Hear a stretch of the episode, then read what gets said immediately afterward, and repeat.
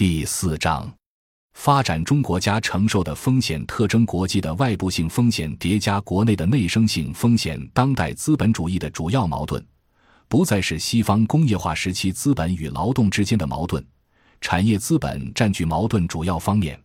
而是西方去工业化后主要金融资本集团之间恶性竞争的内生性矛盾。总体性金融过剩及其不可回避的金融资本垄断集团争夺全球货币霸权、垄断地位的对抗性矛盾，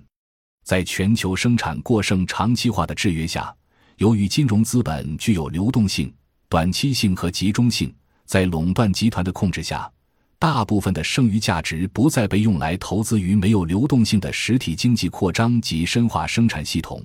资本持续累积的唯一选择是把这些剩余用作金融投资，产生不断增长的剩余，而且以此自肥。这必然要借助全球化扩张泡沫经济来获取收益，并向外地次转嫁成本。例如，美国遭遇金融海啸之际，连续实施巨大规模的量化宽松，但本应随之而来的通货膨胀却并不发生在美国，而是通货紧缩。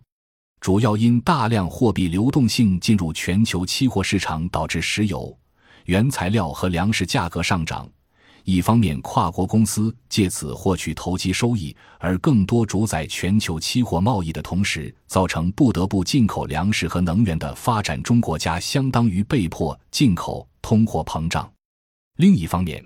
这类输入型通胀抬升发展中国家的银行利率。构成全球投资市场竞争中发达国家的低利率优势，更低成本的控制发展中国家的战略产业，这也是发展中国家的一大安全风险来源。战后全球秩序主导国家从产业资本阶段进入到金融资本阶段过程中所淘汰的实体产业向发展中国家转移，随之实体产业内生的劳资对抗性矛盾。环境问题亦随之转移，成为影响发展中国家内部安全的另一个主要矛盾。发达国家的经济波动和政策调整，通过全球资本和商品市场传导给发展中国家，加剧了一般发展中国家内部本就紧张的经济和社会关系，并越来越多地从根本上危及国家政治安全。发达国家的金融危机就是金融危机，顶多恶化成经济危机。发展中国家的金融危机，不仅每次就是经济危机，而且经常递进成社会动乱、政权颠覆、国家分裂。美国曾经通过量化宽松政策缓解自身债务危机，并且最大化的获取金融全球化的制度收益，但其造成的巨大制度成本却借助粮食、石油、原材料的价格上涨，转嫁给大量进口基础物品的国家。美国就是政策加剧流动性过剩，造成二零零九至二零一零年全球粮食价格大幅度提升，特别是北非地区紧缺品种小麦、面粉的价格上涨超过百分之一百，玉米价格上涨超过百分之七十，由此引发北非、中东地区的通胀危机、街头动乱和政权危机，成为制度成本的承担者。国际组织二零零八年确定，三十八国发生粮荒。也是西方金融危机的代价转移造成全球通胀的结果。显而易见，发展中国家的安全风险受制于国内外两个方面的复杂因素，且越来越多地在经济、文化、科技、环境等非传统安全问题上体现。在国际竞争性市场上，发展中国家依然是配角，并且既向发达国家做原材料和低价商品输出。这相当于对发达国家构建输入型通货紧缩，助其以零利率推进对外投资，做出巨大贡献，同时又承受着发达国家转嫁的危机代价。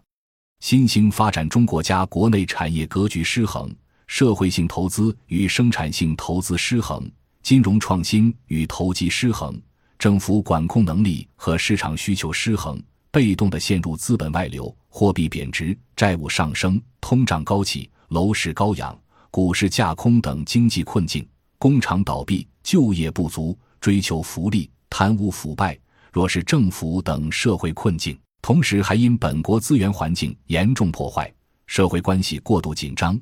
而被发达国家凭借软实力深度蹂躏。